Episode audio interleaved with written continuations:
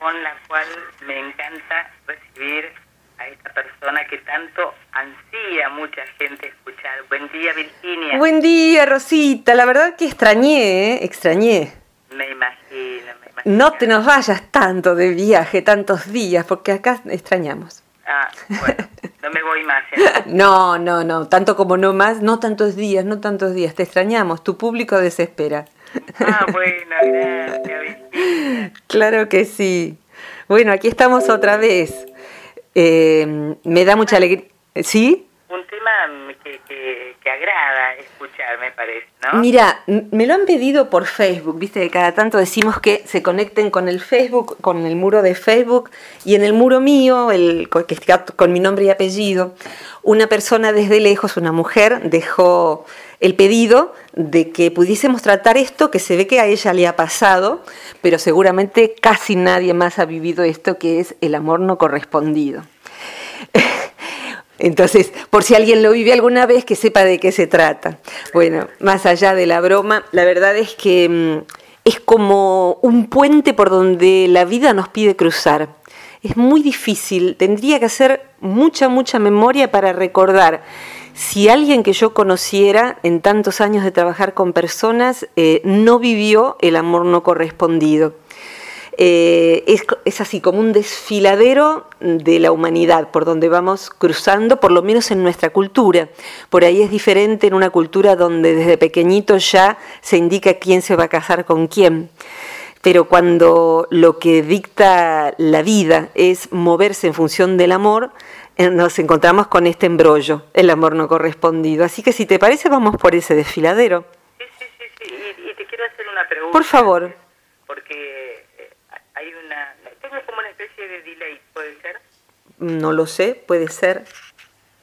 Yo por lo menos era pregunta en, esta- en, este- en estos asuntos del corazón. En verdad eh, es necesario darle espacio a la razón. Eh, vivimos en una cultura que se fue armando como una, un psicologismo.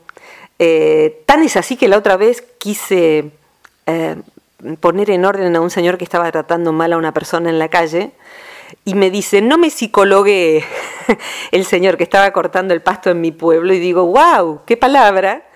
Eh, y que me captó al aire, qué es lo que yo hago. no me psicologué. Eh, a veces psicologueamos y en ese psicologuear mm, ha quedado como una idea cultural de que hay que hacer lo que sentimos. Y la verdad es que hacer lo que sentimos puede ser una buena cosa, en muchos momentos nos salva la vida, nos salva de una vida equivocada, pero en otros lo que sentimos está dictado por algo que es sintomático, por algo que no es la parte más sana de nosotros mismos, la más evolucionada. Entonces a veces hacer lo que sentimos significa destruir la construcción de toda una vida o de muchos años, lastimarse, lastimar a otros. Así que es muy necesario, por algo la vida, la naturaleza nos puso dos hemisferios cerebrales el derecho para atender a lo que sentimos y otras partes del cerebro más internas, y el izquierdo para poder analizar y pensar. Entonces las vidas más equilibradas tienen un buen equilibrio del casamiento entre esos dos hemisferios, de manera tal que no se trata de hacer solo lo que sentimos, sino también de pensar qué es lo que sentimos, sentir lo que pensamos, así dicen los sufis, ¿no? Pensar lo que sentimos, sentir lo que pensamos, sopesar con otra persona, comprender lo que nos está pasando. Y cuando del amor se trata, Vos viste que la mitología fue muy clara al respecto. No es que hay un señor eh, bien ya maduro eh, dicien- tocando con un pincel para enamorarnos. La mitología hace ver al amor como un querubín, o sea, un nenito que no sabe nada de la vida, anda ahí con las flechas y anda haciendo estragos con las flechas. Y algo que por ahí no se difunde tanto en relación a la mitología es que Cupido, este, este muchachito, tiene en el carcaj, que es donde se guardan las flechas, dos tipos de flecha. O sea que si hace estrago, hace doble estrago, porque las dos flechas son eh, antitéticas, o sea, son la una la antítesis de la otra. Tiene flechas con punta de oro, que cuando las inserta en un corazón, eh, enamora, nos guste o no nos guste, enamora. Y tiene otra flecha que tiene punta de plomo, que produce indiferencia. Desamor. Entonces el pibe anda dando vueltas, eh, flechando a uno con el anhelo de determinada persona a la cual le ha puesto la flecha de plomo y no importa lo que uno haga, no va a suceder. Y de eso se trata hoy esta, este, este encuentro radial. Eh, eh, o sea que bueno, uno está con la flecha de oro y anhela el amor de alguien que está con la flecha de plomo y hasta puede ser tan travieso que después de mucho tiempo en que el que tenía la flecha de oro insiste hasta desistir, cambia la flechita y le pone la flecha de plomo al que estaba enamorado y ahora el que no se enamoraba se enamoró. Y el otro dice, ya es tarde. Entonces, es la historia de la humanidad. Sí, Rosita. Bien, no, digo que le, diría en este caso, fuiste. Como decimos en Argentina, fuiste al piste, fuiste. Entonces, ¿y qué se hace con eso?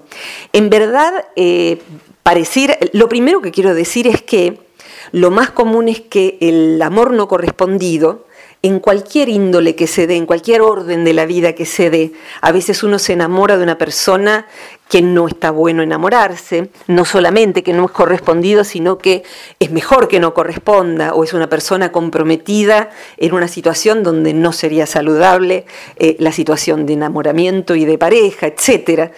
Eh, lo que es importante saber para cualquiera a quien ese dolor le toque es que es universal es decir, que cualquier persona que tiene el corazón disponible, que no es de piedra, eh, algunos están excluidos de esta definición porque están enamorados de una sola persona que es la que ven en el espejo. El narcisista lo único que, le produce amor, como en el mito de Narciso también, el pobre Narciso se asomó al, lago, vio su rostro y se enamoró del rostro que vio en el lago y no podía atender a ningún requerimiento de amor porque lo único que enamoraba a su corazón era su propia persona. Entonces, eh, el narcisista, el eh, egocéntrico, enamorado de sí mismo, no la pasa mejor que el otro. Podríamos pensar que sufre menos porque no sufre de amor no correspondido. La verdad es una vida bastante miserable. Entonces, si yo tengo que elegir para la próxima, no elegiría ser el que se enamora de su propio reflejo, porque son vidas que se van transformando en muy vacías, porque no hay profundidad. Entonces está bonito cuando se es joven con la piel fresca y a medida que se va envejeciendo es bastante patético. Entonces volvemos a la idea del amor no correspondido. Lo primero es que hay que, saber es que ese dolor lo atravesamos la mayoría de los seres humanos que vivimos en esta cultura nuestra y que con ese dolor hay algo para hacer. Y ese algo para hacer a veces implica una habilidad muy eh, importante a desarrollar, que es, eh, alguna vez mencioné esta idea de eh, poner el corazón en un rollito de papel de aluminio y guardar esa porcioncita del corazón. Porque si esa porcioncita del corazón va a dirigir mi vida, voy a perder mi vida, va a pasar el tiempo y uno va a estar suspirando por algo que no sucederá. O sea que hay un momento en donde si eso no va a suceder, hay que duelar lo que no pudo ser o hay que duelar lo que fue un poquito y luego ya no.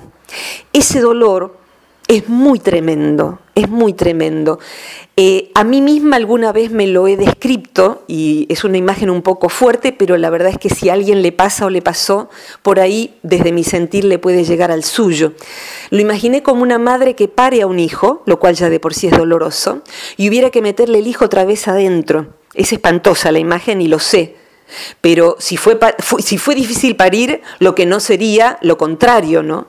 Entonces hay veces en que una persona entregó todo, parió un amor espléndido, parió la confesión de amor o parió para sí misma un sentimiento, pero lo único que le queda por hacer es como si un pescador recogiera la red vacía. Aquí no puedo tirar mi red. Eh, y curiosamente, ¿sabes? Hay veces en que esta ocasión en donde uno queda un, algo así como hecho un mártir del amor, es como un arquetipo que uno vive. O sea, un arquetipo es como un molde, un tipo de comportamiento, de sentimiento, una identidad que ni siquiera es nuestra, es como si nos, como si la masa se acomodara al molde de una galletita que tiene forma de estrella. La masa no es más que masa, pero ahora tiene forma de estrella. Entonces, si uno se queda en la forma del desencantado por el amor puede pasar toda una vida totalmente estéril y cerrado a que eso cicatrice, se cauterice y que podamos habilitar otra zona del corazón. Hay veces, y trabajando con gente mayor, lo he visto, y bueno, yo tampoco ya soy una niña, hay como un amor primario, el amor, lo, que sentimos que era el amor más puro o más intenso, eh, y que no pudo ser. Eh, o que pudo ser y se malogró. Entonces hay veces en que eh, uno puede hasta el último día de su vida hasta soñar en la noche con esa persona. Pero lo que tenemos que saber es que casi siempre esa persona no era la persona en sí era lo que pusimos en esa persona. Es decir, que si se hubiera dado, o si se hubiera dado en el tiempo que luego eh, añoramos que no pudo ser, esa persona empezaba a andar en pantufla, con los pelos parados, empezaba a ejercer ya no lo más lindo de sí. Entonces nos quedamos en una situación de enamoramiento de algo que no era como nosotros lo veíamos. Era maravilloso y perfecto porque proyectábamos en esa persona todos los atributos de lo amable, de lo digno de amor. Minimizábamos, eso es lo que hacemos los humanos, todos los otros atributos rechazables de algo que es nada más que un humano. Entonces quedamos enamorados de una persona perfecta eh, y eh, vamos penando, pesándonos que no pudo desperfeccionarse. Si después tenés la canción, posiblemente una de, Silvio Rodríguez ilustre esto de un modo tremendo, eh, que es ojalá, ojalá pase algo que te borre de pronto, una luz cegadora un disparo de nieve, ojalá por lo menos que me lleve la muerte, para no amarte tanto, para no amarte siempre, ¿no? Entonces, que, te borre de pronto esa sonrisa perfecta y describe un ser humano perfecto eh, al que no puede olvidar, y no lo puede olvidar porque no se desperfeccionó, por decirlo así. Y ese amor no correspondido va a necesitar cicatrizar y va a necesitar nuestro corazón que le demos la oportunidad a que la vida refresque esa herida y a que podamos habilitar otras áreas internas para que el amor posible, el amor sí correspondido, acontezca. Diría una cosita más, mira, hay veces en que la persona que experimenta su flecha de oro ante alguien que tiene la, flecha de plomo, se vuelve simplemente densa. O sea que demanda un amor que si iba a ser correspondido, perdé cuidado que ya lo arruinó de movida. Y la imagen que me viene es eh, la de un zorrino de un dibujito animado recordás que se enamora de una gata, la gata por accidente es una gata negra, por accidente le queda pintada una franja blanca en el lomo, con lo cual el sobrino interpreta que es una zorrina y anda detrás de ella diciéndole Mon amour, mon cœur, ma vie, en, en francés, la quiere enamorar y la gata huye como del agua fría de ese zorrino apestoso al que no quiere ni ver. Hay veces en que ese es el patético arquetipo que adoptamos, el ir detrás, el ir a preguntar, el volver a llamar. Y, claro, lo que generamos es exactamente lo contrario de lo que hubiéramos querido producir. De modo que si el amor hubiese sido posible, la arruinamos mal. Eh, de manera que mira qué complejo que es este tema. Te escucho, Rob. Muy, muy complejo. Eh, al punto eh, que uno se pregunta incluso nos ha pasado, calculo yo, porque somos todos humanos, como vos decís siempre, animales humanos, de obsesionarnos con, eh, digamos, eh, con un amor eh, prácticamente imposible o que parece al menos imposible. Mira, la palabra obsesión viene a cuento porque si bien es de la psicopatología y es de algo bien técnico de la psicología, lo cierto es que cuando el amor imposible eh, acontece como tal, eh, lo que se produce es una situación de obsesión. Eh, una película que lo ilustró de un modo bastante gracioso es No soy vos, soy yo. Allí vemos a Diego Peretti que no puede hablar de otra cosa, entonces le quema la cabeza a todos los amigos hablando de ella que se fue con otro. Entonces, lo que se observa en los estudios de neuroimágenes, hoy en día que las neurociencias nos pueden dar un soporte a los que trabajamos en psicología, lo que se observa es que dos cosas, mira qué interesante.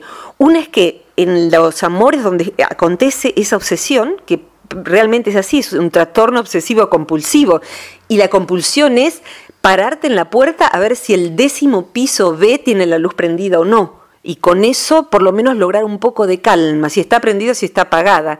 Llamar a alguien que no nos va a contestar, perseguir su Facebook, a ver qué está haciendo. O sea, todo eso son síntomas obsesivos. Sin duda que si se enciende en la persona, eh, en ese amor no correspondido, se enciende en el cerebro, en los estudios por neuroimagen, las mismas zonas que en una persona que se lava las manos 52 veces al día o que tiene cualquier otra obsesión de revisar el gas todo el tiempo o de Mm, todo lo que se llama el TOC, que hoy en día es bastante conocido.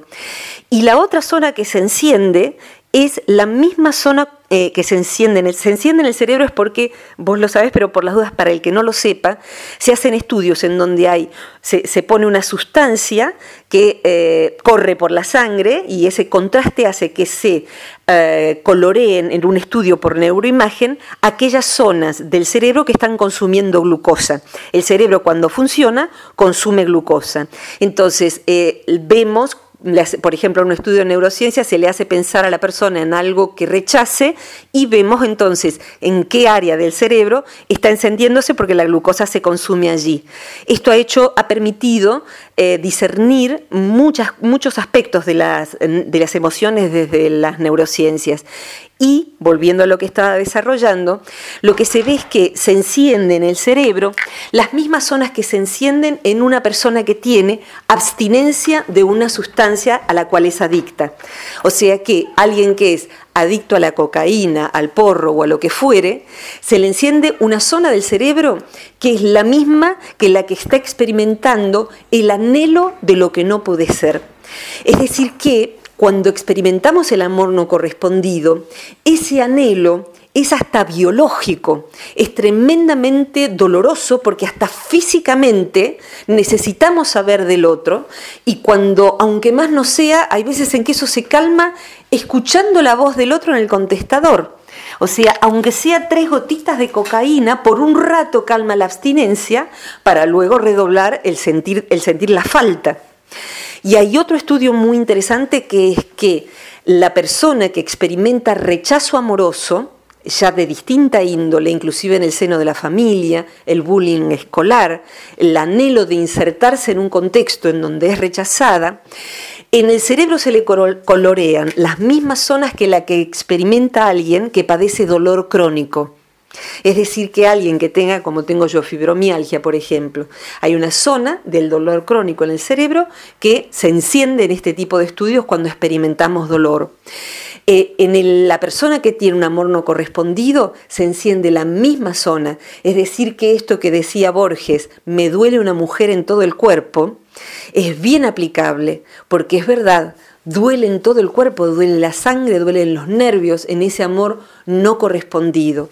Es decir, que no hay que minimizar la historia, porque de amores no correspondidos a veces se generan enfermedades, a veces se generan días y horas perdidas de la vida, eh, por cultivar, por hacer culto a algo que no tiene sentido. Entonces, hay veces, con esto redondeo esta parte de, lo que quiero comunicar, está Tao.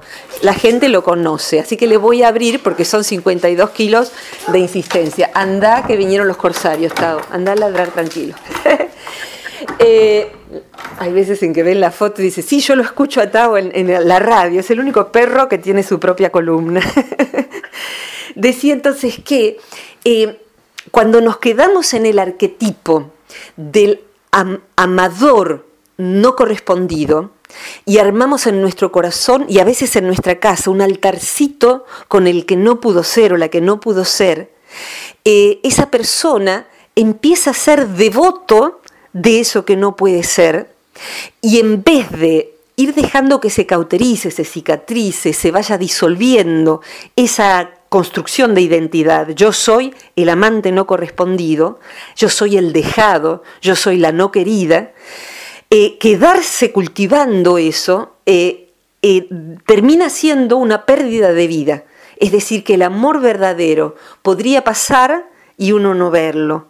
Y si no es el amor verdadero, el amor posible, tantas otras maneras, porque la verdad, Ro, lo que yo veo hoy a esta edad es que lo que queremos pareciera ser es ojalá, el que puede, ser felices a través del construir una pareja. Pero hay tantas otras maneras de ser felices, hay muchas otras maneras. Lo que en verdad queremos es ser felices y mm, quedarnos en la obstinación, primero, de que es solamente si tengo una pareja. Y dos, solamente si la pareja es con esa persona, es decirle, mira vida, yo no pienso ser feliz si no me das esto. Y la vida dice, ¿sabes qué? No está en mi posibilidad. Yo te voy a dar lo que te puedo dar, lo que te toca vivir. Entonces, a diferencia de otras cosas, por ejemplo, no sé, graduarte de médico, graduarte de locutora, lo que te ha costado a vos, o a mí de psicóloga, lo que me ha costado a mí. Y básicamente dependía de vos y básicamente dependía de mí. Pero una pareja no depende 100% de uno. Entonces, ¿qué voy a hacer con mi 50% solito? Entonces, bueno, hay veces en que hay que apagar la velita, romper la fotito con la velita, quemar la fotito, vaciar el altarcito y eh, carterita de la calle, como, a algunos les gusta que yo diga, eh, salir a la vida, salir a la vida. Y esto no significa salir a buscar otro u otra con quien rellenar el altarcito. Significa decir, yo valgo, yo no me merezco estar ahí prendiendo una velita y mirando qué hace el otro o la otra en su Facebook, bloquea en el Facebook, olvídate y necesitas pasar abstinencia. Y al principio es igual que cualquier droga. Eh, yo he trabajado en mis últimos tiempos de terapeuta, es no abrís más su muro. Eh, bloqueas Hoy yo quiero ver que vos hayas bloqueado tu muro, o sea, es no consumir ni poquito, nada, no mandas ningún mensaje, no, nada, no llamas. Y cuando quieras llamarme, llamas a mí o llamas a tu hermana, pero no lo haces. ¿Por qué es esto? Porque dentro nuestro, esa persona y ese, esa, eh, esa sensación de amor no correspondido es como, ¿viste las lucecitas de los arbolitos que arman, distintos juegos, los arbolitos de Navidad? Ahora se encienden todas las azules y verdes y luego todas las eh, amarillas y rojas. Bueno, cuando pensamos, cuando sentimos a esa persona, en nuestro cerebro se encienden todas las neuronas que arman la serie verdes y rojas. Entonces, lo que necesitamos hacer es desenchufar eso. Esto significa modificar el cerebro, no dándole el estímulo para que otra vez se enciendan las mismas cadenas neuronales. Una abstinencia de una droga significa eso, dejar en, reposo esas conexiones neuronales. Me quedo solo, le pido a mi familia que se vaya, me compro el paquetito y me lo consumo a la tarde. Ese circuito lo tenemos que desarmar, por eso a veces hace falta una internación para desarmar hábitos. Lo que pasa es que no hay clínicas para internarse de la adicción al amor. Entonces lo que hace falta es eh, una gran fuerza de voluntad a veces para no hacer lo mismo de siempre, que es volver a llamar, volver a acosar. Eh, hay veces en que esto que estamos hablando termina, lo vemos todos los días lamentablemente, con si no sos mía no soy de nadie hay un libro por allí, la maté porque era mía, ¿no? Dios, Dios tremendo, tremendo, la maté porque era mía. Si no sos mía, no sos de nadie. Y esa actitud es tremendamente primitiva, tremendamente primitiva. Es el animal más antiguo que llevamos dentro. Se redondearía diciendo, mira qué metáfora poco con la amorosa, mi madre tenía y mi padre en aquel entonces tenían un perro, eh, Tristán. Cuando Tristán comía, si estaba ya lleno y no quería, satisfecho y no quería el resto de, la comida que había, lo que hacía era hacerle pisa a la comida que sobraba. Si no es mía, no es de nadie. Entonces, bueno, hay veces en que el animal humano hace eso, acosa y destruye al otro. Si no sos mía o mío, no sos de nadie. Te voy a arruinar la vida. Caramba, qué amor, ¿no? Caramba, qué amor. Yo diría que es todo lo contrario, que es y sí, y totalmente. El amor en verdad se aprende, rara vez es silvestre, es fruto, es eh, como la, mayoría de las orquídeas, que son eh, plantitas, flores de cultivo muy delicadas, el amor no es silvestre, ningún tipo de amor, ni el amor de hermano, ni el amor de amigo. De hecho, en nuestra jerga está cultivo una amistad cultivar una pareja, cultivar el vínculo con un hijo, con un padre. Cultivar significa trabajo. Todos los que tenemos huertita o jardín sabemos que es trabajo. Y hay veces en que el trabajo es liberar a ese vínculo de nuestra obsesión, de nuestros mecanismos frustrados. A veces el amor mm, eh, erótico no correspondido, a esa persona le pedimos que pague una factura que dejó impaga nuestro papá, nuestra mamá. O sea que pobre persona, que a veces somos nosotros mismos, nos traen una factura larguísima que no, es nuestra. No es nuestra. Entonces hay veces en que esa compulsión que se ve en este cerebro pintado, lo que contiene es una carencia muy grande de la infancia. Y el amor carente siempre es un amor desgraciado porque vamos a estar demandando, demandando y siendo muy pesados con el otro. El amor carente es celoso, el amor carente persigue. Y bueno, esa es la escuela. A partir de ese amor carente, el trabajo es ir hacia el amor del ser. Y el amor del ser ama la libertad del otro. Eh, yo he tenido eh, la ocasión de vivir con una amiga muy querida que su, esposo se enamoró de otra mujer y ella con un dolor máximo lo que hizo fue ayudarle a que se fuera de la casa, a que tuviera un, lugar digno donde vivir y yo no quiero estar con quien no quiere estar conmigo, con sus tres pequeños y todo. Entonces, em, si te amo, quiero la mejor vida para vos. Pero guarda con inmolarse, ¿eh? porque para inmolarse ya estuvo Juana de Arco, un montón de gente se inmoló. Hay que considerar si uno quiere eso para su vida. Estoy hablando mucho. lo que pasa es que el tema es muy interesante, pero yo pensaba en lo siguiente. A ver. Hay un, vos hablaste hoy de arquetipo. Sí. Eh, hay una edad en la cual eh, uno considera que te puede pasar más esto o te puede pasar en cualquier momento de tu vida? Te puede pasar en cualquier momento de tu vida, pero sobre todo el amor no correspondido acontece desde que la persona entra a la pubertad, a veces inclusive desde antes. Hay niños que sufren profundamente el amor no correspondido y es muy importante no reírse de eso porque no sufre distinto que un adolescente o que un adulto. El, amor no correspondido, a veces inclusive enamorarse de la maestra puede ser un drama. Eh, el amor no correspondido. Y en la adolescencia y la pubertad, eh, pensemos esto, mira, el cerebro mm, va terminando de madurar biológicamente alrededor de los 30 años, o sea, es un órgano muy lábil, muy en construcción hasta los 30 años, de modo que enamorarse de alguien de manera no correspondida en un cerebro que todavía está biológicamente no construido del todo, produce estragos, produce estragos. Y hay que estar muy atento porque eh, una alta tasa de suicidios adolescentes, por ejemplo, parten del amor no correspondido. Y en esa edad no nos interesa, fíjate vos, este tango, eh, eh, eh, em, cuando Naranjo en Flor nos dice el autor que tenía 17 años, alguna vez lo he citado, después, ¿qué importa del después? Toda mi vida es el ayer que me detiene en el pasado, eterna y vieja juventud que me ha dejado acobardado como un pájaro sin luz. Entonces uno lo consuela al adolescente diciendo, ya vas a encontrar el amor verdadero, no te pongas así, todavía sos joven. Y este hombre dice, ¿qué importa del después? Ahora mi vida es el ayer. Ayer cuando caminábamos de la mano, no va a haber otra persona. Ninguna habrá, no habrá ninguna. Los, tangos hablan de esto y en aquel entonces un adolescente de 17, 18 años ya era un señor con corbata y todo eso, ¿no? Eh, no estaba la adolescencia tardía.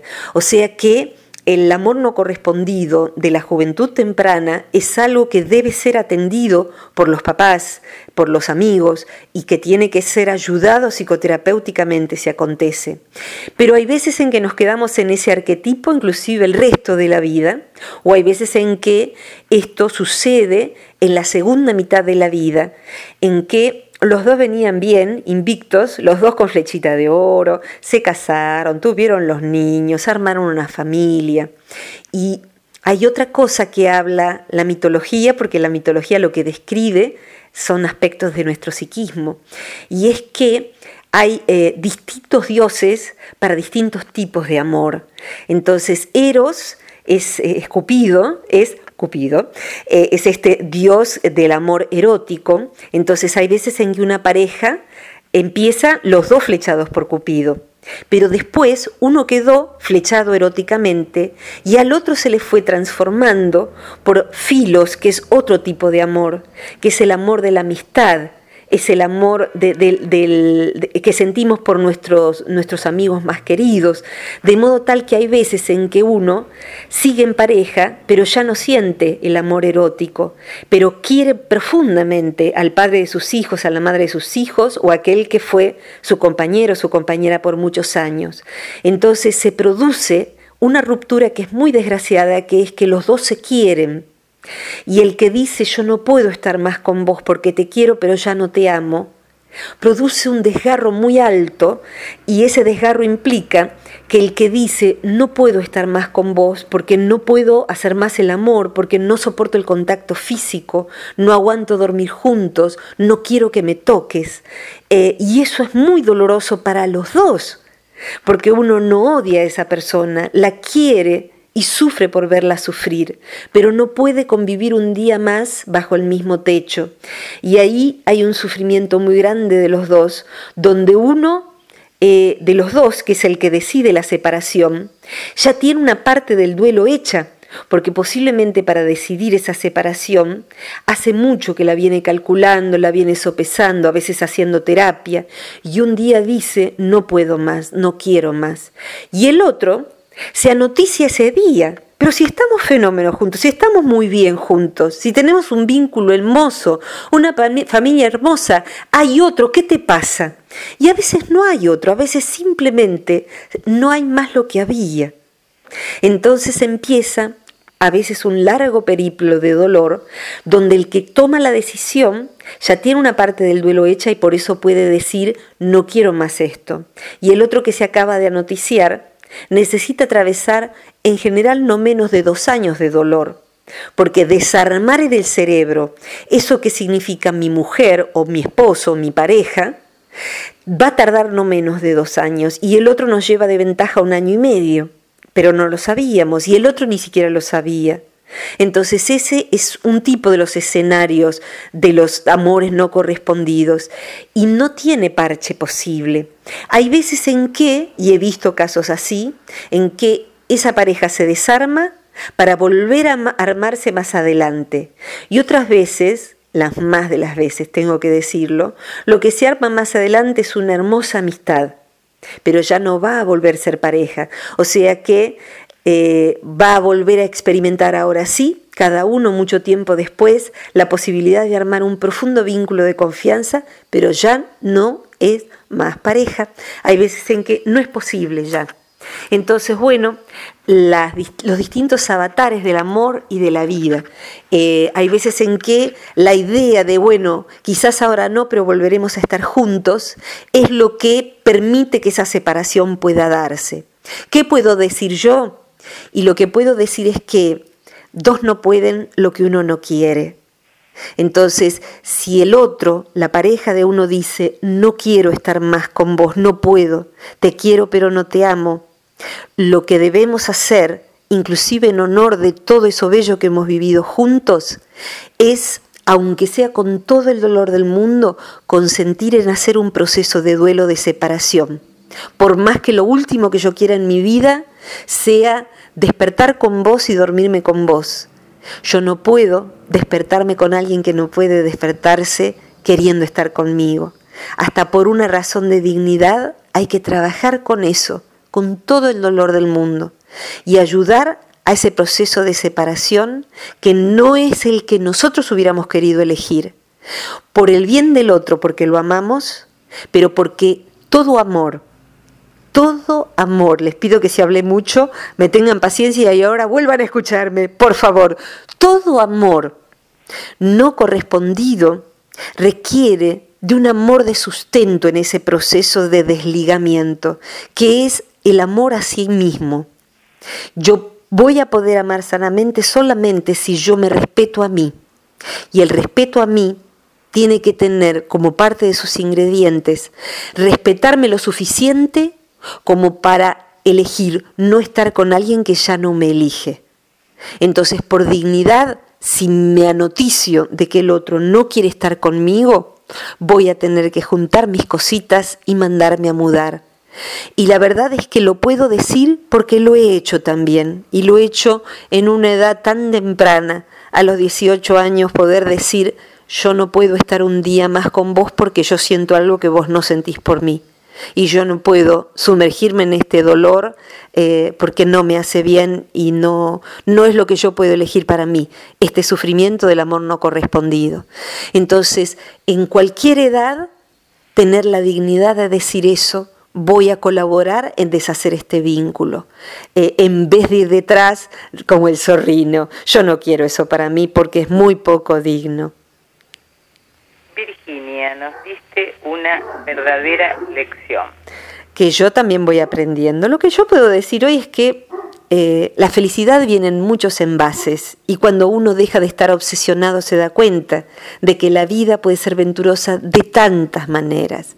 Eh, sería hasta otro tema, sin duda, Rob, porque hoy ya no nos cabe en el tiempo, pero hay veces en que esta desgracia del amor no posible es que el otro murió, literalmente. Entonces hay veces en que alguien se queda encendiendo una velita de alguien que ya no está ni va a volver a estar siquiera en este plano. Entonces, eh, ¿qué vamos a hacer? ¿Quedarnos amando esa velita o ensayando una vida en donde hay otras maneras de ser felices? Creo que nadie nació para tenerle la vela a nadie, ni siquiera un muerto, con todo el respeto de todos los muertos nobles que han muerto. Eh, la vida está para adelante, no está para atrás. Por eso en la Biblia, eh, tomado como texto psicológico, a la mujer de Lot se le indica no quedarse mirando para atrás porque se va a convertir en una estatua de sal. Y la mujer de Lot mira para atrás y se convierte en una estatua de sal. Por eso en homeopatía se dice que el amor no correspondido eh, se, trabaja con natrum muriaticum, que es sodio, es sal de cocina el natrum muriaticum. Entonces, ese sodio de la cocina. Eh, y se dice en homeopatía que natrum muriaticum como temperamento es la persona apegada al amor no correspondido. No es el único medicamento que cubre ese rasgo y en el sistema floral son otros los medicamentos, pero podemos decir que, entonces, quedarse aferrado a un amor no correspondido es una patología no deseable y tenemos que trabajar con, con ella, aunque sea con ayuda de un terapeuta, porque la vida es mucho más ancha es mucho más ancha que eso. Se puede desamar, siempre digo. El sábado hicimos de amores y desamores en Café Vinilo en Buenos Aires, afortunadamente con el teatro lleno, así que gracias a quienes estén escuchando esto y hayan ido, volveremos a hacerlo en Luján posiblemente y en Buenos Aires. Eh, pero hablamos de respecto de que el amor, amar es un verbo reversible, se puede desamar. Y hay veces en que podemos revertir ese verbo con mucho trabajo. Bueno, a hacerlo, a abocarse a él. Bueno, lo que uno tiene que tener en cuenta es que cuando no se puede solo hay que buscar una mano. Totalmente, ayuda, ayuda para poder eh, cicatrizar esa herida y hacer con eso sabiduría. ¿Qué pasa con la persona? Y es lo último para redondear. ¿Qué, pasa con la persona que amó y pudo desamar y pudo cicatrizar? Esa persona va a ser una persona con un nivel de sabiduría desplegado, desarrollado. Creo que esa sabiduría es un premio de la vida. Y esa persona, curiosamente, en vez de ser la lánguida persona del amor no correspondido de las películas en donde casi siempre las películas que transcurren en el pasado, el amor no correspondido iba ligado a la tuberculosis, literalmente. O sea, esa cosa lánguida, donde la persona escribe poemas tremendos. Ese es el amor así del poeta tuberculoso. Y la verdad, eh, hay otra manera de encarar esto. No hace falta arruinar la propia vida porque el amor no ha sido correspondido. Amor a sí mismo, no narcisista, es el primer paso. Gracias Virginia. Gracias Rosita por estar aquí otra vez juntas haciendo esto que hacemos todas las semanas. Y bueno, eh, para los que ya se, se, van volviendo amigos de la columna, sepan siempre que están todas las anteriores en el sitio del Centro Transpersonal de Buenos Aires, que es www.centrotranspersonal.com.ar. Y bueno, allí nos vamos encontrando y el martes que viene otra vez.